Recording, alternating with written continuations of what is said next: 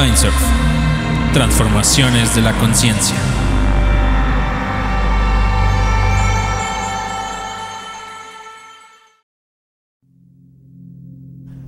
Bienvenidos. Este es un espacio hecho por y para psiconautas en donde conversamos sobre los misterios de la conciencia, la experiencia psicodélica y la naturaleza de la realidad, junto a investigadores, autores y activistas que desde su visión nos ayudan a entender mejor todos estos fenómenos. Hoy nos acompaña Johan Belit, psiconauta y artista nacido en Perú y fundador de Pure Cannabis Delights, un proyecto de cannabis medicinal autogestionado y el cual en sus propias palabras existe en total desobediencia civil. Johan ha vivido en México, Costa Rica, Italia y ahora radica en Colombia, en donde tiene diferentes proyectos trabajando con enteógenos como la psilocibina y el propio cannabis. El día de hoy conversamos sobre su trabajo, el cual ya lleva más de 30 años y que utiliza para tratar a personas con diferentes padecimientos y enfermedades. Si les gustan los temas que aquí tratamos, no olviden inscribirse a nuestro Círculo de Estudios Psiconáuticos, un programa educativo diseñado especialmente para fomentar una responsable exploración de la conciencia a través del uso de plantas sagradas y sustancias psicoactivas. Pueden inscribirse siguiendo el link que aparece en la descripción de este video.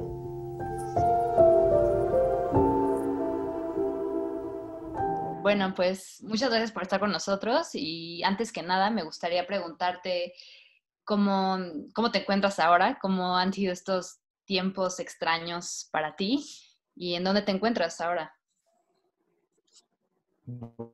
Bueno, muchas gracias por la invitación. Mira, esta cuarentena para mí, eh, yo me considero una persona muy afortunada. Yo estoy viviendo en un regimiento que se llama Santa Elena, queda media hora de la ciudad de Medellín y eso está en medio del, bosque. Es una, es una, zona maravillosa y tengo la, la, fortuna de tener una casa grande de casi 3.000 metros cuadrados, donde he podido pasar una cuarentena excelente, digamos así, ¿no? Excelente porque así, yo al mismo tiempo soy una persona que, que mantiene mucho tiempo solo, entonces no, la, el, la separación social para mí no es un gran problema, al contrario, forma parte de mi vida cotidiana, pero sí me ha dado la posibilidad de poder entender y concentrarme un poquito más en, en desarrollar pues partes conceptuales de diferentes proyectos, aplicar también, hemos hecho varias huertas aquí en la casa, estamos ya por la huerta número 4 y eso es súper bonito porque estamos viendo no solamente el cultivo de plantas enteógenas, sino también de plantas comestibles, ya estamos cosechando algunas cosas, hemos cosechado lechugas, em, ¿qué más? Estamos por acelgas, en fin, entonces yo afortunadamente pasado, estoy pasando una cuarentena bastante bien, digamos así, ¿no? Me permite también gestionar eh, el trato con, con, los pacientes directamente online, así es que por este lado lo, lo estamos llevando pasivamente, pero con, con buenos resultados, digamos así así, en eso. Súper. Entonces, bueno, si nos pudieras contar un poco de tu recorrido con, con los enteógenos, eh, tu acercamiento al cannabis y un poco de tu filosofía en torno al uso de enteógenos, en torno al uso de el cannabis como medicina y un poco de la, sí, de tu filosofía de desobediencia social y lo demás que nos puedas contar. Claro. Bueno, yo soy activista del cannabis desde que tengo 13 años aproximadamente, o sea, hace 31 años. Empiezo porque soy, cuando mis amigos empezaron a fumar tabaco y a consumir alcohol, yo no podía entender por qué utilizaban ese tipo de estimulantes y yo más bien era el único que fumaba cannabis. Y me bajaban del carro para que yo me pudiera fumar mis güiros solo y ahí ellos me pasaban a recoger entonces, desde muy temprana edad he sido, un, he sido activista, ¿no? Desde el colegio, sacando en cara los usos positivos del cannabis, en ese momento no a nivel medicinal, pero sí en un modo en el cual me podía dar la posibilidad de enfrentar situaciones o, o problemas y poder ver las cosas de diferentes puntos de vista. Siempre ese fue uno de los puntos principales de mi acercamiento al cannabis. Tengo, soy cultivador de cannabis desde hace más de 30 años y tengo una relación con la planta muy especial, ¿no? me ha salvado la vida en, diferentes contextos, la utilizo a nivel medicinal porque tengo una dolencia en el hombro, actualmente tengo una operación en la pierna y también la utilizo para mis dolores. Y esta, este activismo y esta desobediencia civil la he llevado adelante durante toda mi vida, o sea, siempre el cannabis ha sido mi, mi pareja constante, digamos, la, la única pareja que nunca me ha dejado y a la cual nunca dejaré. Y a cierto punto empecé a ver que el cannabis no solamente me ayudaba en modo recreativo o a nivel creativo, sino también me ayudaba para poder afrontar mi día cotidiano. ¿No? Muchas veces uno se despierta con diferentes tipos de ansiedades o temores para poder afrontar situaciones del día a día y el cannabis me empezaba, me di cuenta que me empezaba a ayudar en ese sentido también, ¿no?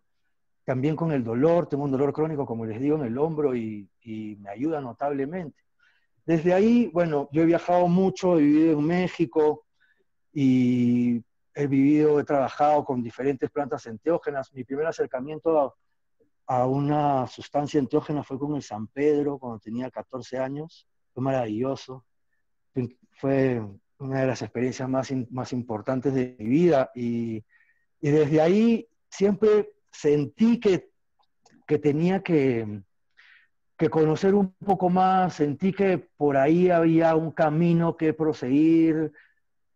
no sabía bien cómo, ¿no? En una primera instancia, te hablo, yo era un, quinceañero aproximadamente, pero sí, sí me daba cuenta de la importancia medicinal, pero a la vez espiritual, en el sentido de que podía dar orden a muchas, a muchas incógnitas o a muchos problemas personales, podía sacar a la luz temores y me daba la posibilidad de afrontarlos en un modo más claro y directo. ¿no?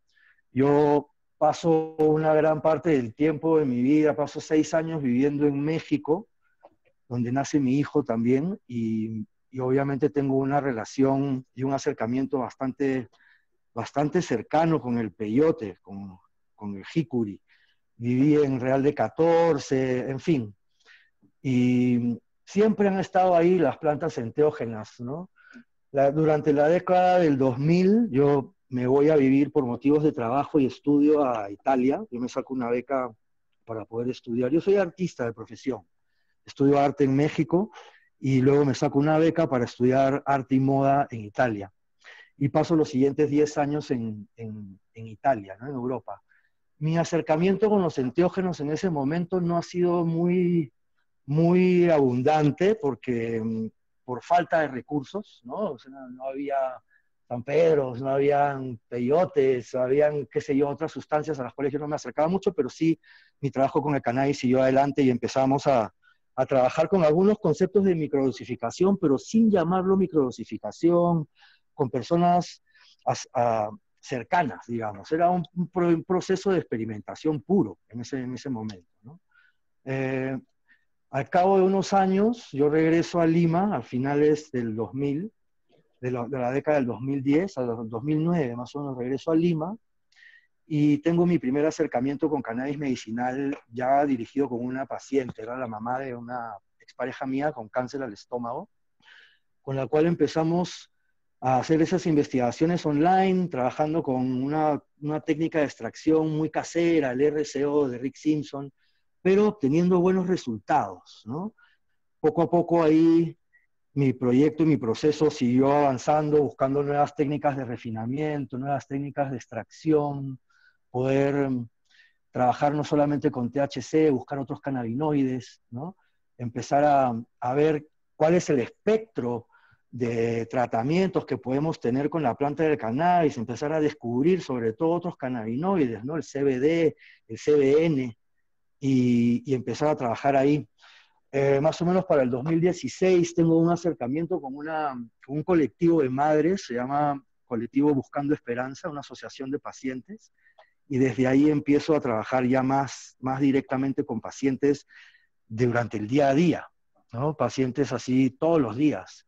Y es ahí donde uno empieza a darse cuenta que uno sabe por algunas circunstancias de la vida, porque uno conoce a la planta, porque la quiere, porque la ama y tiene una comunicación muy especial con la planta, que uno tiene esta posibilidad de poder ayudar a diferentes personas, ¿no? Y, y esto es ilegal, porque durante ese momento nosotros recién estábamos eh, haciendo todo el escándalo político, eso fue en el 2017, para que se pudiera activar la ley y se pudiera crear una ley donde se avale que el cannabis es medicina, ¿no? Y entonces, mientras tanto, ¿cómo voy, a, ¿cómo voy yo a dejar de hacer algo que pueda ayudar a una cantidad de personas? Para mí eso es un, eso es un delito. Entonces, yo empiezo a trabajar mucho más profundo y creo una, un proyecto que se llama Pure Cannabis Delights, que es un proyecto sobre extracciones de cannabis y plantas medicinales y tratamientos con cannabis. Y empezamos con este proyecto de desobediencia civil que, que tiene marca, tiene una serie de comunicaciones, tiene una estética, tiene una imagen.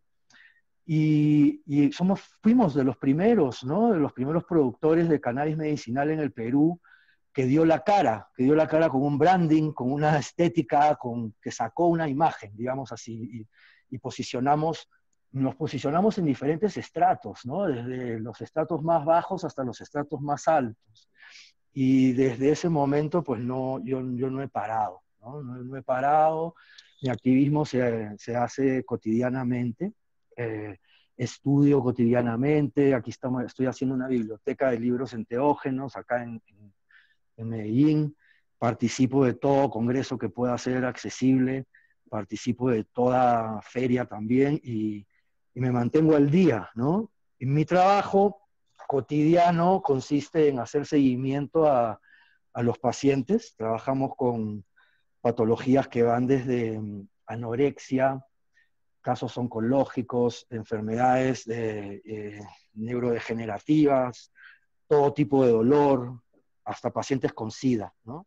Y mi enfoque es sobre todo en la dosificación y en la formulación. Nosotros, yo tengo cultivos en Lima con los cuales hacemos la extracción de, nuestra, de nuestra medicina. Trabajo con diferentes métodos de extracción para poder sacar diferentes cannabis en sus estados ácidos para ciertos diagnósticos, en sus estados activados para otros y en sus estados degenerativos también de, degeneración de la molécula para otros casos.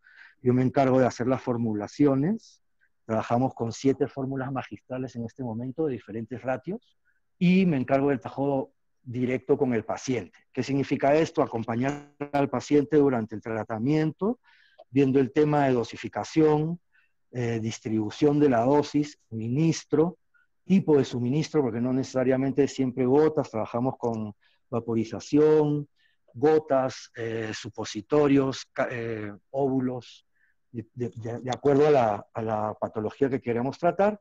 Y también vemos, veo el método, el modo en el cual podemos integrar otros aspectos de la vida cotidiana del paciente para poder tener mejores resultados, ¿no? O sea, yo trabajo con el tema de endomedicina, la, endomedicina es pues la, medicina que trabaja con el sistema endocannabinoide, ¿no? Entonces es una medicina integrativa.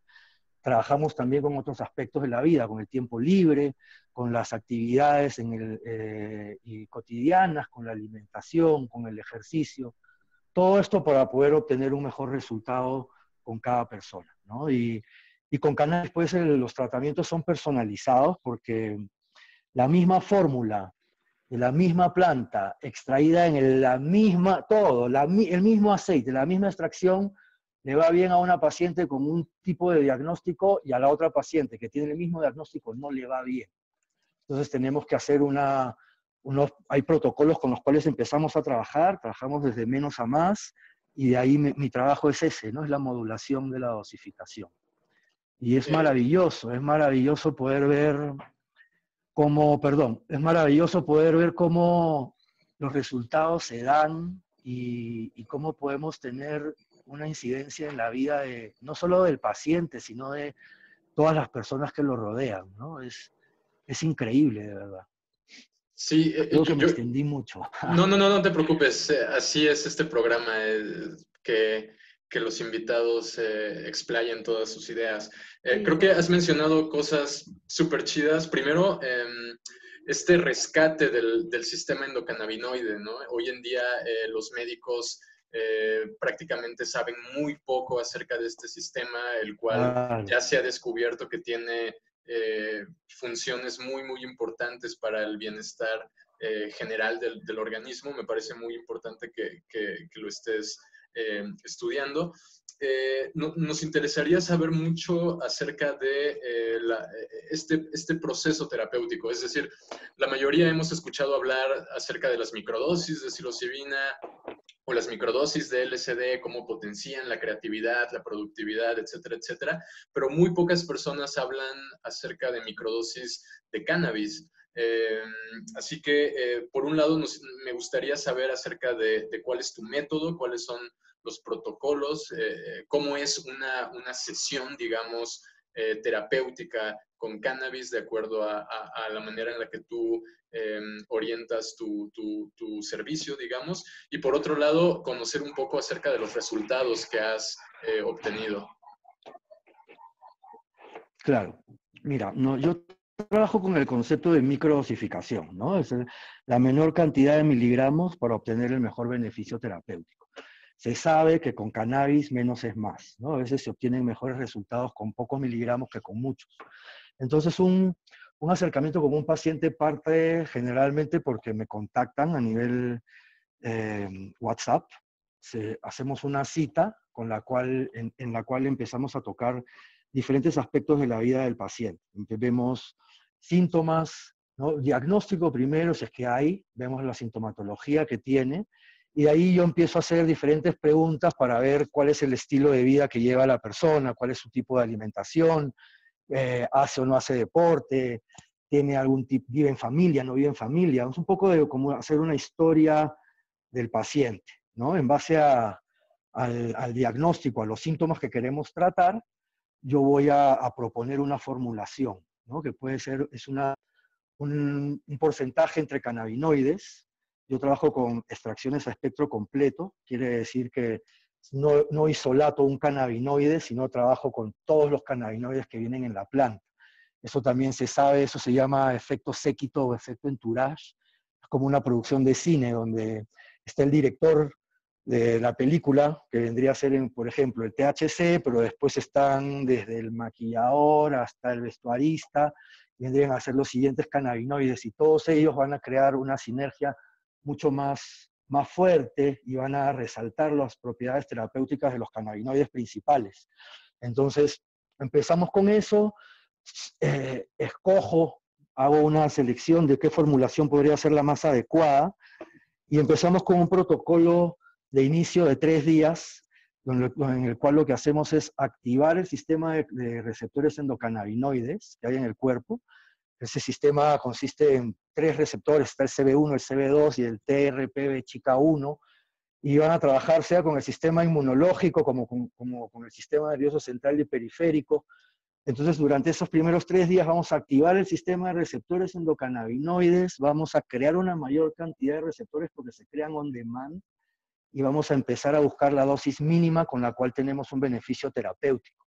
Durante esos días también estamos haciendo hacemos, por ejemplo, una lista de objetivos con el paciente, ¿no? ¿Qué cosa es lo que queremos lograr eh, eh, durante este tratamiento y qué cosas son o cómo podemos modificar nuestra conducta cotidiana para poder lograr esos objetivos, ¿no? Entonces, empezamos, por ejemplo, con pacientes que no tienen una actividad física, dedicamos media hora en la mañana, media hora en la noche antes de, después de levantarse o antes de irse a dormir, para tener un contacto físico consigo mismo, eh, modulamos un poco la alimentación y bueno, después de los primeros tres días eh, tenemos otra vez una comunicación con el paciente, vemos cómo se ha sentido durante esos tres días, qué cosa es lo que ha aplicado de los objetivos que hemos puesto en la lista de cambios diarios o cambios durante el tratamiento y empezamos una modulación.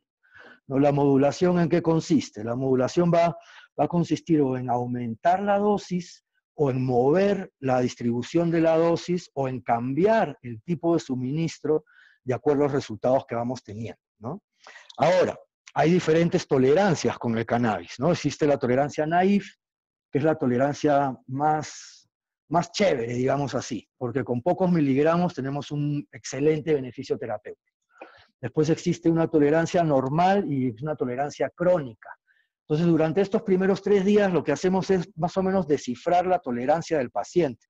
No podemos empezar a tener algún beneficio terapéutico, puede ser leve, puede ser moderado, puede ser excelente, y, vamos modulando, ¿no? Podemos, ahí hay preguntas que van cómo te has sentido durante la mañana, durante la tarde, durante la noche, y ahí se van haciendo los ajustes. El objetivo es que el paciente pueda autodosificarse al término de un mes, un mes y medio de, tratamiento y de seguimiento, ¿no? Que el paciente pueda entender qué hace una gota de la sustancia que estemos trabajando, que puede ser CBD, CBN, eh, THC, y en qué momentos distinguir los triggers, ¿no? Por ejemplo, un paciente, qué sé yo, con, con Parkinson, ¿no? Que ya, ya podemos entender cuáles son, en qué momento va, va a tener una crisis, puede usar, que él utilice el sistema de, dosificación, perdón, el sistema de suministro adecuado, que puede ser una vaporización, para después continuar con unas gotas, ¿no? ya que el, que el paciente pueda hacer auto, se autogestione. ¿no? Y es muy interesante cómo al principio los pacientes pues me escriben casi cotidianamente que no, que no sé, que no pasa esto, que no pasa lo otro, o que sí tengo buenos resultados, y a cierto punto desaparecen. ¿no? Ya no sé nada de los pacientes. Y en eso me vuelven a llamar, me escriben doctor, me dicen doctor, y yo le digo, señores, yo no soy doctor. Entonces ahí tratamos de encontrar una solución y, me dicen, no, mira, estoy, necesito otras gotas. Le digo, ah, ¿cómo te está yendo? Me está yendo muy bien, estoy tomando solamente en la noche porque durante la mañana no lo necesito. O de repente, no, me levanto y tomo mis dos gotitas y ahí durante el día no tengo nada, no, no me, estoy perfectamente, entonces me va muy bien. Ese es el objetivo, ¿no?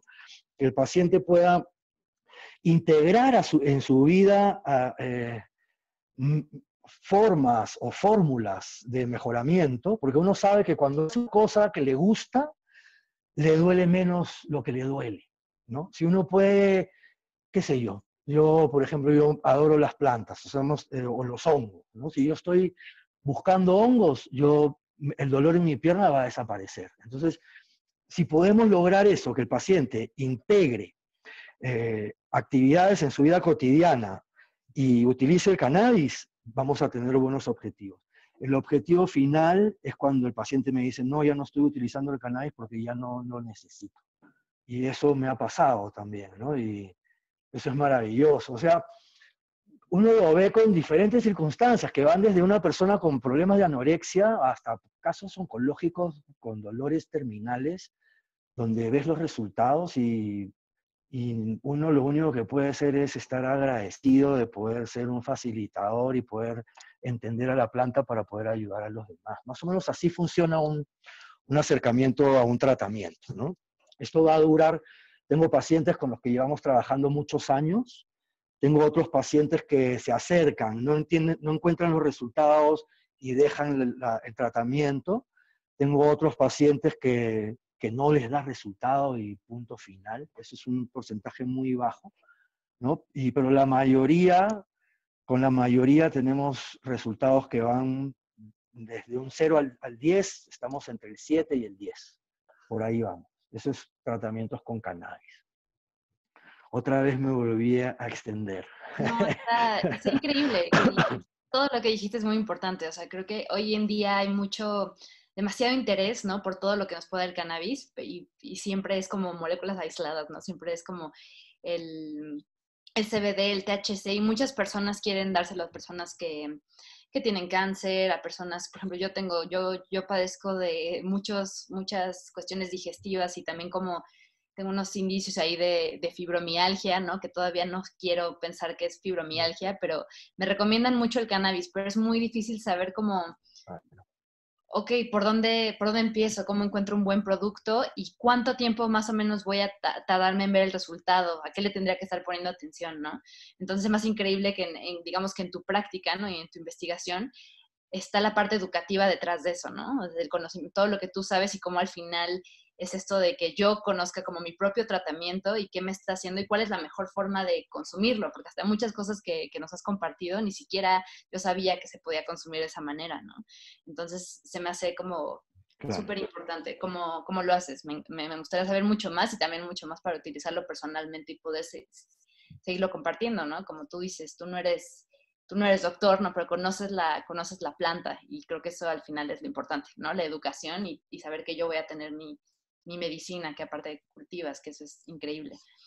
Entonces, me gustaría preguntarte, sí me da mucha curiosidad saber qué tipos de, de, patologías o qué tipo de sintomatologías han sido más, responden mejor al tratamiento y cuáles has encontrado que tal vez no o, varía mucho. Bueno, eso, eso va a variar sobre todo eh, dirigido al paciente, porque tengo diferentes pacientes con, el mismo diagnóstico, con los cuales con algunos tenemos muy buenos resultados y con otros no o medianos, ¿no? La mayoría de los casos con los que trabajo son oncológicos, casos de dolores crónicos, dolores neuropáticos, ¿no? enfermedades neurodegenerativas, Parkinson, con Parkinson tenemos muy buenos resultados, con, con algo que tenemos un poco menos resultados positivos o, inmediatos, digamos así, es con dolores postoperatorios, por ejemplo, con pacientes que están utilizando tramadol o algunos opiáceos que sí, sí el cannabis puede reemplazar a, estos opiáceos, pero hay un, hay proceso, es un proceso y es un proceso un poco largo. No es que me tomo mis, gotas o, mis cápsulas de THC y, y dejo el tramadol, ¿no? Por ahí hemos, encontramos que la terapia o el tratamiento sea un poco más engorroso porque hay que ir lidiando, hay que ir yendo poco a poco. Nunca hemos podido retirar por completo el tramadol, sí lo hemos reducido a, un décimo de su dosificación original. Eh, pacientes con fibromialgia, como me dices, y es una de las enfermedades más complejas porque ahí sí los pacientes tienen un abanico de cannabinoides, una despensa de cannabinoides, ¿no? Durante la mañana trabajamos con ciertas, con CBD, por ejemplo, para la inflamación, durante la tarde con THC o un ratio 1 a 1 CBD-THC y durante la noche pasamos a CBN para poder dormir. Entonces, yo no podría decir que hay mejores resultados con algunas patologías que con otras, pero sí puedo decir que es, más bien dirigido al sistema endocannabinoide de cada paciente. ¿no? Es, más personal el, el, resultado que podemos tener. Eh, como te digo, la mayoría de resultados son positivos. Casos de epilepsia, casos de autismo. Con autismo también es bien complejo. Con autismo estamos empezando a trabajar con CBN. El CBN es la degradación por oxigenación del THC. Es un cannabinoide psicoactivo y mm, y bueno, ahí está siempre esta polémica de utilizar cannabinoides psicoactivos en pacientes, eh, en, niños, ¿no? Y, cuando ya se sabe, pues, que por ejemplo la tolerancia al THC de un niño es casi 10 veces mayor a la tolerancia de un adulto, los resultados que se están teniendo con CBN son mucho mejores que los resultados que se tienen con CBD.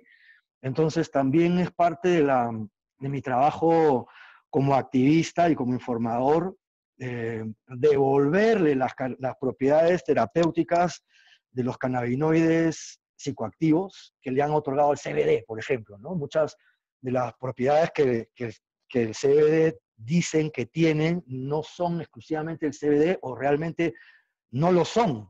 Pero como es un cannabinoide con legalidad y tiene todo un movimiento de marketing mundial atrás, pues eh, muchos pacientes están mal informados, ¿no? Me llegan y me dicen, necesito CBD. Y yo digo, ¿por qué? Porque tengo insomnio y estoy tomando CBD y el doctor tal me ha recetado que me tome 20 gotas de CBD en la noche y digo, ¿qué? ¿Cómo es posible? O sea, vamos a cambiar de cannabinoide, vamos a usar CBN y vamos a tomar dos gotas y vas a ver que vas a tener mejores resultados. Entonces, por ese lado también, ¿no? O sea, tratar de encontrar la formulación adecuada de los cannabinoides adecuados para afrontar el diagnóstico. ¿no? O sea, no vamos a trabajar un diagnóstico de mm, insomnio con CBD porque no, porque el CBD no se, no se utiliza para dormir. El CBD se utiliza para tener gran enfoque, concentración, es un ansiolítico y es un antiinflamatorio, es un regulador eh, neuronal y nos va a ayudar con el equilibrio de movimientos involuntarios. Pero en dosis excesivas probablemente sí nos dé a un estado de somnolencia. Y eso es un efecto que tienen los cannabinoides que se llama efecto bifásico. con dosis pequeñas tenemos un resultado y con dosis máximas tenemos el resultado opuesto. Una de las, aquí te puedo dar una, anécdota en, en, mis pininos, donde recién estaba yo experimentando con cannabinoides, yo hice unas cápsulas de THC de 70 miligramos, que eso es una bomba. Yo las usaba porque yo tengo un dolor en el hombro y yo soy un, un usuario de cannabis recreacional y en ese momento tenía una tolerancia crónica y yo usaba estas cápsulas de 70 miligramos, me tomaba tres al día y me eliminaba el dolor del hombro. Yo estaba feliz, ¿no? Pero resulta que una amiga mía, artista, una de mis, mejores amigas, Valeria, ella tuvo un problema, tuvo un accidente y yo muy irresponsablemente fui y le di, mira, tómate una cápsula y vas a ver cómo te vas a sentir excelente. Y bueno, tuvimos el efecto, efecto bifásico en su máxima expresión. ¿no? Ella, en vez de quitarle el dolor, le aumentó el dolor. En vez de quitarle las náuseas, vomitó toda la noche. No se podía mover, se le bajó la temperatura.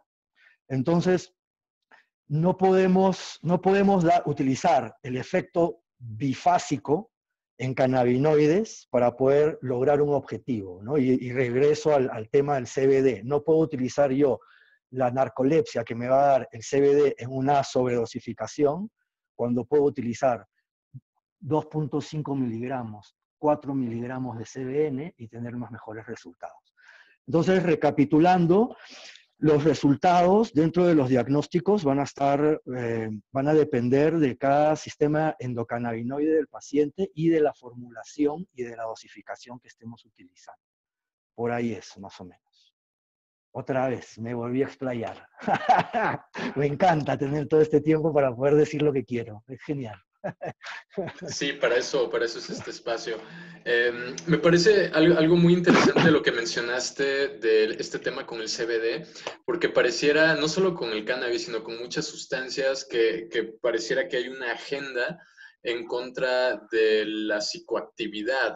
Es decir, eh, ahora están eh, hablando acerca de eh, quitar el efecto psicodélico de ciertas sustancias, así como cuando se habla del CBD, eh, ya no se quiere saber nada del THC. Entonces pareciera que hay una, hay una agenda detrás de, como si, como si la psicoactividad fuera un error de diseño, y no se considera que esta psicoactividad es parte precisamente del efecto séquito y de que también eh, posee ciertos beneficios funcionando en sinergia con los demás eh, componentes de, la planta o de la sustancia de la que estemos em, hablando. Eh, creo que también muchas de las personas que nos ven son, son usuarios recreativos del cannabis. Eh, yo quisiera preguntarte, para estas personas, ¿qué consejo les darías para orientar su consumo un poco más hacia lo terapéutico y que puedan empezar a, a disfrutar de estas oportunidades de tener ciertos beneficios pues sí, médicos terapéuticos de la planta y no únicamente que sirvan para estar high. Claro, mira, primero sobre el tema de la psicoactividad. ¿no? La psicoactividad nos hace pensar, la psicoactividad nos hace tener dudas y cuestionar, ¿no? Y obviamente los gobiernos pues nunca han querido que nosotros cuestionemos nada, ¿no? Entonces, por ahí parte. Obviamente con el Internet y con, los, y con la comunicación que tenemos ahora ya es imposible que nos detengan. ¿no? Es imposible, ya no, no pueden. Pero la psicoactividad es fundamental. ¿no? Ahora, en pacientes con cannabis la psicoactividad nos ayuda a distraernos. Con el THC en pacientes con dolor la psicoactividad te va a ayudar a, a tener el dolor, pero a pasar el dolor, tranquilo. ¿no? Nosotros, yo hago tratamientos también de macrodosificación con cannabinoides, donde ahí sí vamos, vamos consumiendo primero en forma oral, vamos teniendo una subida y llegamos a tener una macrodosificación donde la experiencia es como de una triptamina, ¿no? Es, es, a esos niveles llegamos, pero no con todos los pacientes podemos tener esa, esa oportunidad. No todos quieren, no todos pueden, ¿no? Y, bueno, y no, no es necesario tampoco con todos. yo considero que una, para pacientes oncológicos o para cualquier tipo de paciente con dolor, una vez a la semana fumarse un porro o vaporizar THC, creo que es extremadamente positivo para su alimentación, para su sueño, para estado de ánimo y, en fin, para tener un, lado recreativo. Ojo, también no vamos a, a, darle una dosis psicoactiva a un paciente que no tiene experiencias con cannabis porque podemos crearle un rechazo a la medicina, ¿no? ahí vamos a tener un, es un proceso. Todo esto es un proceso. No, no podemos entrar y quitar una medicina y meter otra, no podemos dar una macrodosis de golpe con, con, con cannabinoides porque no es lo mismo que una macrodosis con, con LSD o, con, o con psilocibina.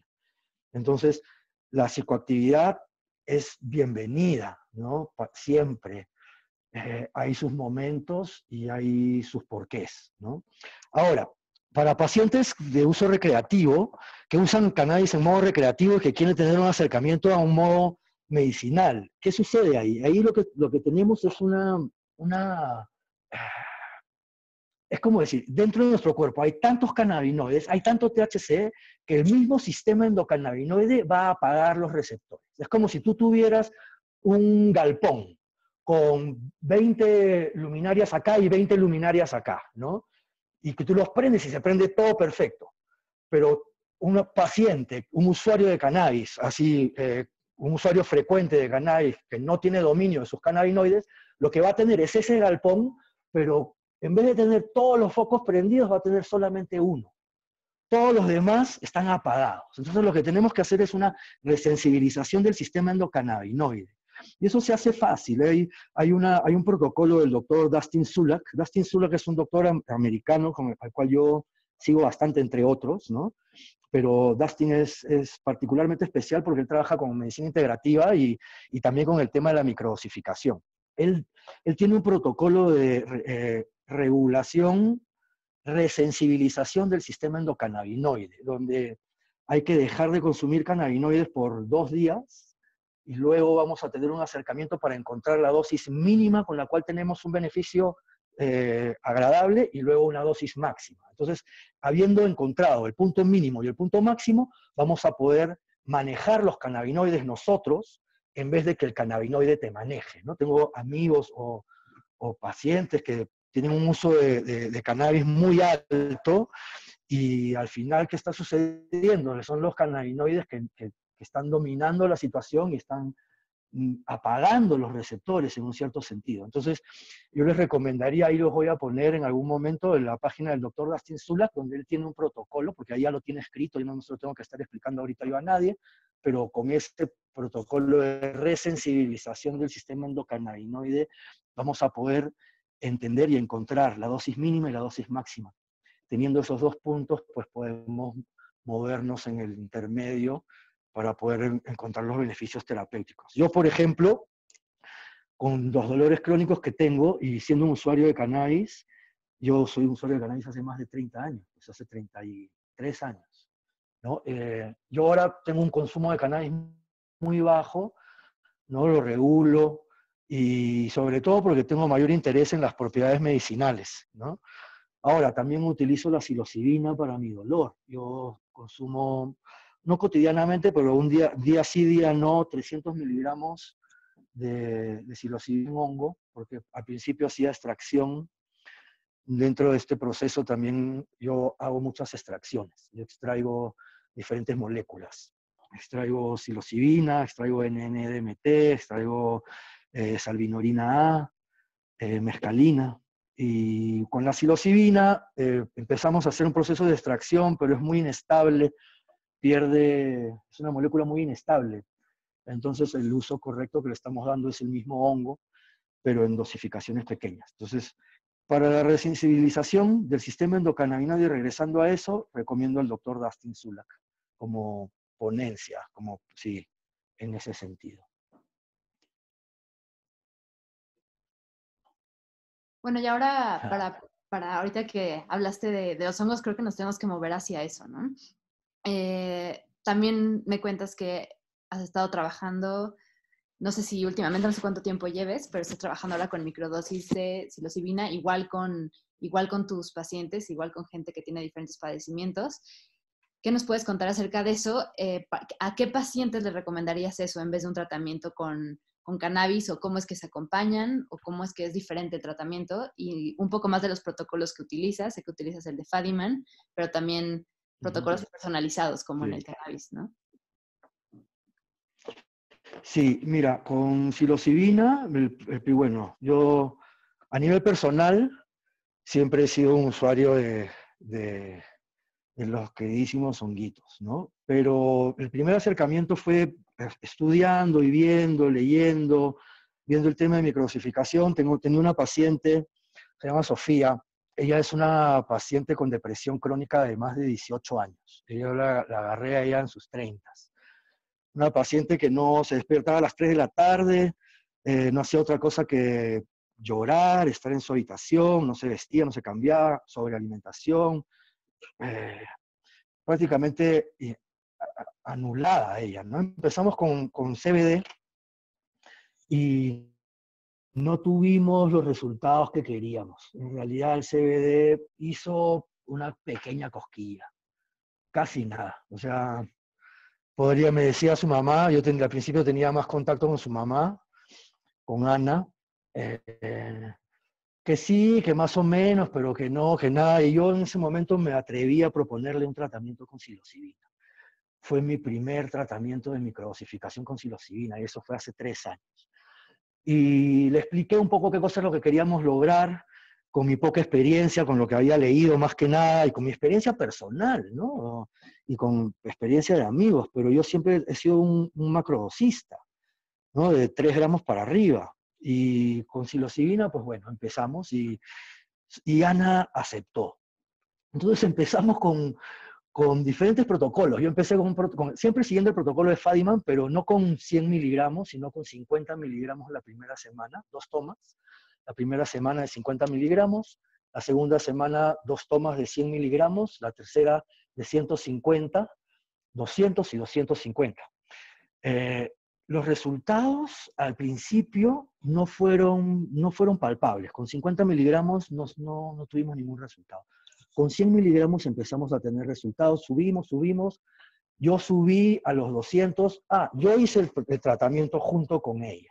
Yo lo llevé con ella hacía al mismo tiempo. Entonces yo vi 50 mil, durante ese periodo mi consumo de, enteógenos pues fue completamente limitado a las microdosis para poder tener un buen resultado, ¿no? para poder saber qué cosa estaba sucediendo. Así es que no estaba consumiendo ningún otro tipo de, de sustancia enteógena. Y 50 miligramos, 100 miligramos, ella se quedó en 150, yo subí a 200 y subí a 250 y no tuve buenas experiencias. Con 200 miligramos tuve una hipersensibilidad, y con 250 miligramos tuvo una hiperirritabilidad, entonces bajamos a 150. Empezamos a tener muy buenos resultados con Sofía los primeros dos meses, dos, tres meses. Ya se empezaba a despertar a las 10 de la mañana, me contaba su mamá, porque durante este primer periodo yo no he tenido contacto con Sofía, yo no tuve contacto con Sofía por el primer año. Ella no me quería ver, no me quería hablar, no quería saber nada. Solamente yo trabajaba a trámite de su mamá. Su mamá es una persona maravillosa que ha acompañado a Sofía durante todo este proceso y ha sido un proceso duro para esa familia por diferentes circunstancias económicas. Bueno, eh, uno, las, las, las, terapias de microdosis de psilocibina yo las doy gratuitamente a la mayoría de los pacientes, ¿no? porque es un approach nuevo. Entonces no les puedo decir, te voy a dar esto que no conoces y encima te voy a cobrar. No puedo. Entonces lo hacemos gratuitamente. Eh, al cabo de, varios, de unos cuantos meses, Sofía ya se estaba despertando temprano, estaba decidiendo hacer unos cambios en su dieta porque quería empezar a tener un poquito más de control, estaba saliendo a caminar al parque. ¿No? Esos son, aunque, aunque parezca una cosa estúpida, esos son logros gigantescos, señores. Eso es algo gigantesco, de una persona que por más de 13 años no salía de su habitación y que ahora esté pensando en hacer su propia alimentación, es maravilloso. Dejamos el tratamiento por, por unos cuantos meses, porque yo, yo viajé, me fui de Lima y me vine a Colombia, no tuve la facilidad de poder darle la psilocibina a Sofía, eh, Ana, una mamá impresionante, como siempre las mamás, es increíble. Ana se consiguió su psilocibina. se consiguió su psilocibina, se consiguió su balanza y empezó a darle su microdosificación a Sofía a la mierda. Y se le empezó a dar ella. Y empezó a hacer sus cositas y me decía, no, hemos subido a 200. Y digo, pero no estamos teniendo los buenos resultados. Ha sido un proceso de más de un año y medio, casi dos años con Sofía. Ahora estamos con una dosificación. Ah, ahí estábamos con el protocolo de Fadiman. Un día sí, dos días no. Un día sí, tres días no. Yo lo hago lunes y jueves. Lunes sí, martes y miércoles no. Jueves sí, viernes y viernes, sábado, domingo no. Para, para mantener un horario lunes y jueves y no estar así cambiando de días, porque ese protocolo es muy variable. Entonces, lo hacíamos así. Ahora con Sofía estamos trabajando con diferentes protocolos, con diferentes dosificaciones también de acuerdo al momento, ¿no? porque no todos los días son iguales, no todos los días uno se despierta igual. Por ejemplo, en sus momentos de, dolores premenstruales estamos aplicando un poquito más. Eh, e, ella misma se estaba automedicando. Y lo más, lo más bonito fue poder escuchar un, un audio que me mandó Ana, donde me decía que Sofía estaba tomando unos cursos de capacitación para poder trabajar.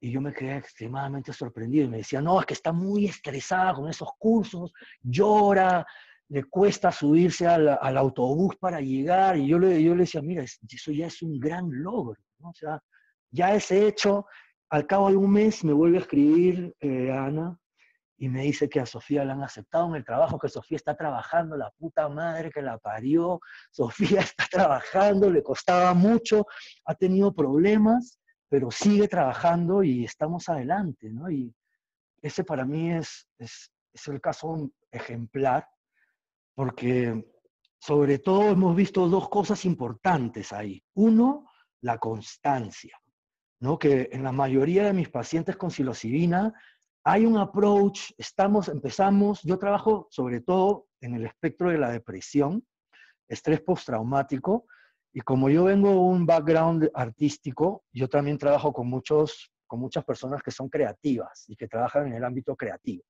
y que necesitan el tratamiento para un enfoque o para tener un flujo de pensamiento mejor.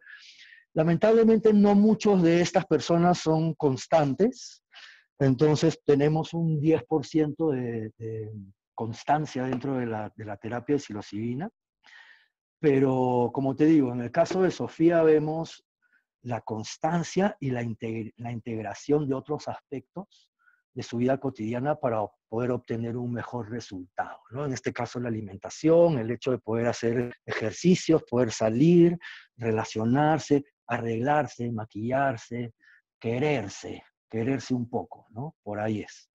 Ese es un, un, ejemplo que yo estoy muy orgulloso de, haberlo podido lograr, ¿no? Sofía, Sofía tiene acceso eh, de por vida a, nuestras cápsulas, siempre van a ser gratuitas para ella. Nosotros trabajamos y hacemos los cultivos de nuestros propios hongos para poder tener eh, para poder saber con qué estamos trabajando, ¿no? Y, y, además que durante el proceso de producción, como en cualquier planta medicinal, hay una intención, ¿no? Yo desde que germino o pongo, a, pongo a, en el agua la semilla, yo ya estoy intencionando a esa planta en un camino de medicina. Desde ahí, desde que yo inoculo el grano con la espora, también hay, una, hay un proceso de, de, canalización, visualización de qué cosa va a pasar con esta, con esta molécula. Entonces, por ende, pues, es por ahí donde tenemos que trabajar. Ahora, mi trabajo también consiste en enseñarle a los pacientes a cultivar, a cultivar su medicina, su cannabis, en el caso de los pacientes de cannabis. También lo usamos como terapia de ocupación, terapias ocupacionales vemos que hay unos resultados maravillosos. No cobro, no cobramos por, por este tipo de, información. Y también con los pacientes con, con psilocibina, la idea es de que cada persona puede ser libre de, producir su alimento y su medicamento. Entonces, por ahí va el enfoque, ¿no? Entonces, ahora con, con el proyecto que tenemos acá de, en Colombia, que se llama Fundación Planta Madre, que es un proyecto de investigación sobre plantas enteógenas y cannabis, y ahí lo que queremos hacer es, empoderar a las personas para que puedan cultivar sus propios su propia medicina y darle toda la información posible para que tengan los procesos y qué cosas suceden en estos procesos claro y lo puedan aplicar a su vida cotidiana. Por ahí es, eh, por ahí va, ¿no? El libre acceso, a, el libre acceso a la medicina sean pacientes de cannabis, que puedes comprarla a una marca importada, puedes comprarla a una marca producida en tu país, puedes acceder mediante clubes canábicos o asociaciones de, pacientes, puedes tener tu propia medicina en tu casa. Hay uno más, un método que no me acuerdo cuál es, pero todo, o sea, el paciente tiene que tener acceso a la medicina, todas las vías de acceso el paciente puede escoger. Si yo quiero comprar una medicina que viene de Europa que me cuesta 300 dólares y tengo la posibilidad de hacerlo, bien venga. Pero si yo no puedo, quiero poder cultivar mi propia planta y poder sacar mi extracción casera, pero que funcione excelentemente. Por ahí, ese es mi, mi, approach. Ahora, nosotros aquí en, yo en, en Colombia, pues vengo por, por un proyecto de, de, cannabis medicinal, ¿no? Acá estoy, tengo una empresa que se llama Planta Madre, justamente, que estamos atrás de las licencias para poder producir cannabis psicoactivo y, y, transformación de cannabis psicoactivo. Y en el interín, pues se han creado otros proyectos, ¿no? Como el de Fundación Planta Madre, que es esta consecuencia que, social que va a tener esta empresa. Y también eh, estoy haciendo un jardín de plantas enteógenas aquí en la casa, Estoy haciendo una biblioteca de libros enteógenos, ya llevamos más de 30 títulos, los más, los más importantes y algunos rebuscados también. Y, el proyecto de, Casa Matriz, donde yo vivo, es una casa hermosa, que están invitadísimos a venir cuando nos liberen de esta, de esta locura. Están invitadísimos, acá tienen su casa, ¿no? Acá este proyecto se llama Casa Matriz y también funciona como un espacio de retiro, sobre todo dirigido a artistas. Yo siendo artista, muchos amigos vienen y se quedan algunos días acá en la casa y hacemos un, un trabajo de retiro, de, de separación. Bueno, ahora con lo de la cuarentena creo que ya nadie va a querer retirarse, pero en este, en este sentido sí, porque estamos rodeados de bosques, estamos en un paraíso y empezamos eh, a trabajar con los amigos, artistas, encontramos un objetivo, qué cosa es lo que quieren hacer. Puede ser tan simple como leer un libro o desarrollar el concepto de una muestra o X. Y empezamos a trabajar con alimentación. Eh, incluyo los cannabinoides crudos y en todos los alimentos. THC crudo, THCA en realidad. Y empezamos con una sesión de macrodosis de, de psilocibina o LSD para después continuar con un proceso de microdosificación y poder hacer una integración de lo vivido durante los días restantes.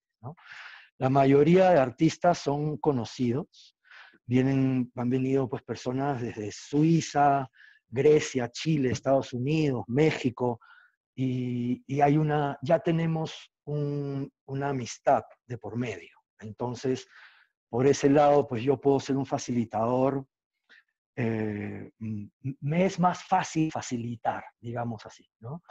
Y, y, para ellos también. Ahí, en este caso, pues llegamos a tener sesiones hasta de NNDMT.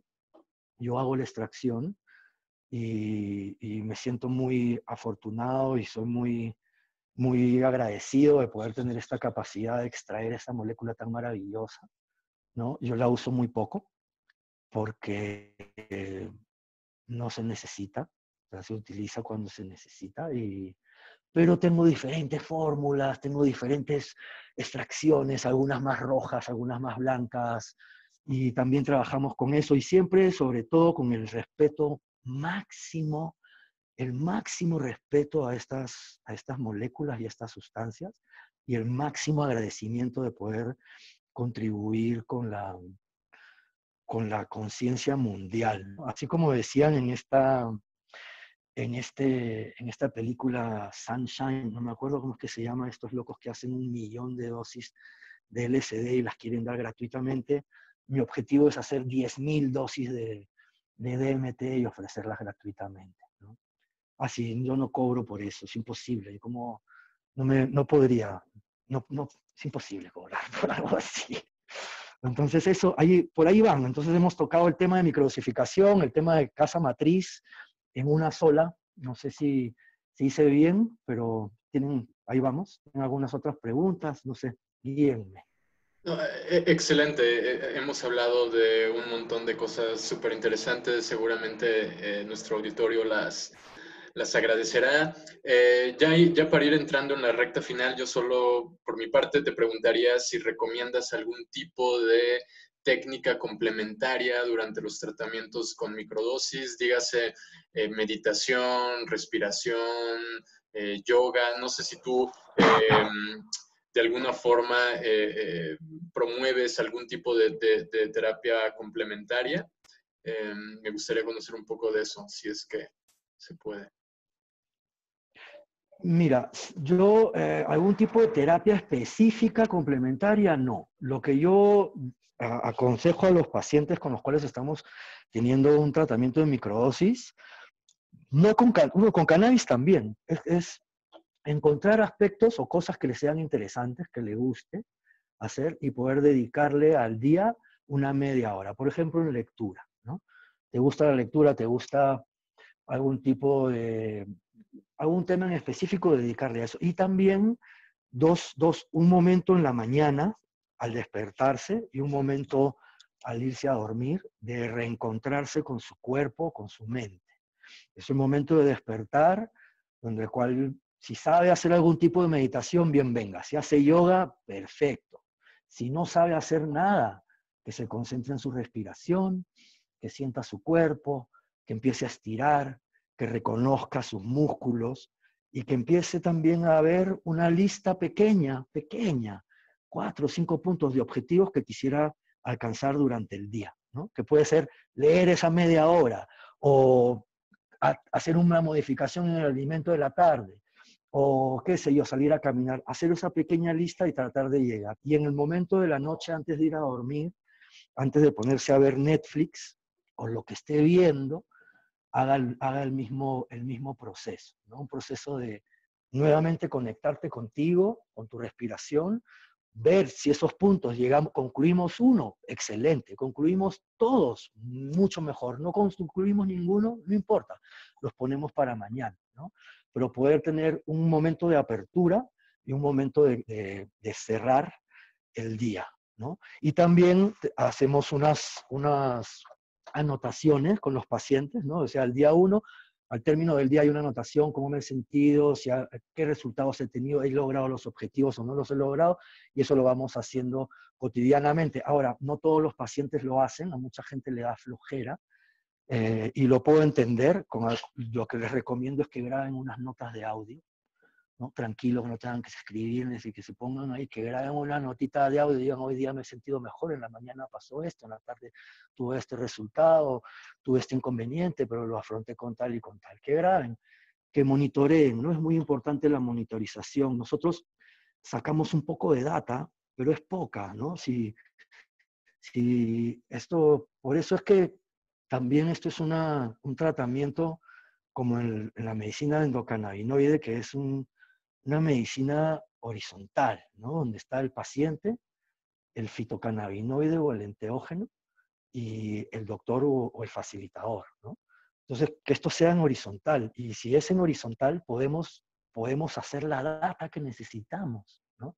Por eso también el objetivo de crear Fundación Planta Madre, para que esa data pueda hablar y no solamente por procesos de auto de, autogestión y desobediencia civil, sino donde ya podamos tener una representación jurídica como una fundación, trabajar con algunos doctores y donde la data que podamos juntar, que sea poca o mediana o mucha, pueda tener un valor, ¿no? Porque sigue siendo pues toda esa información anecdótica, como lo llaman, y, la idea es poder llegar un poco más allá. Eso.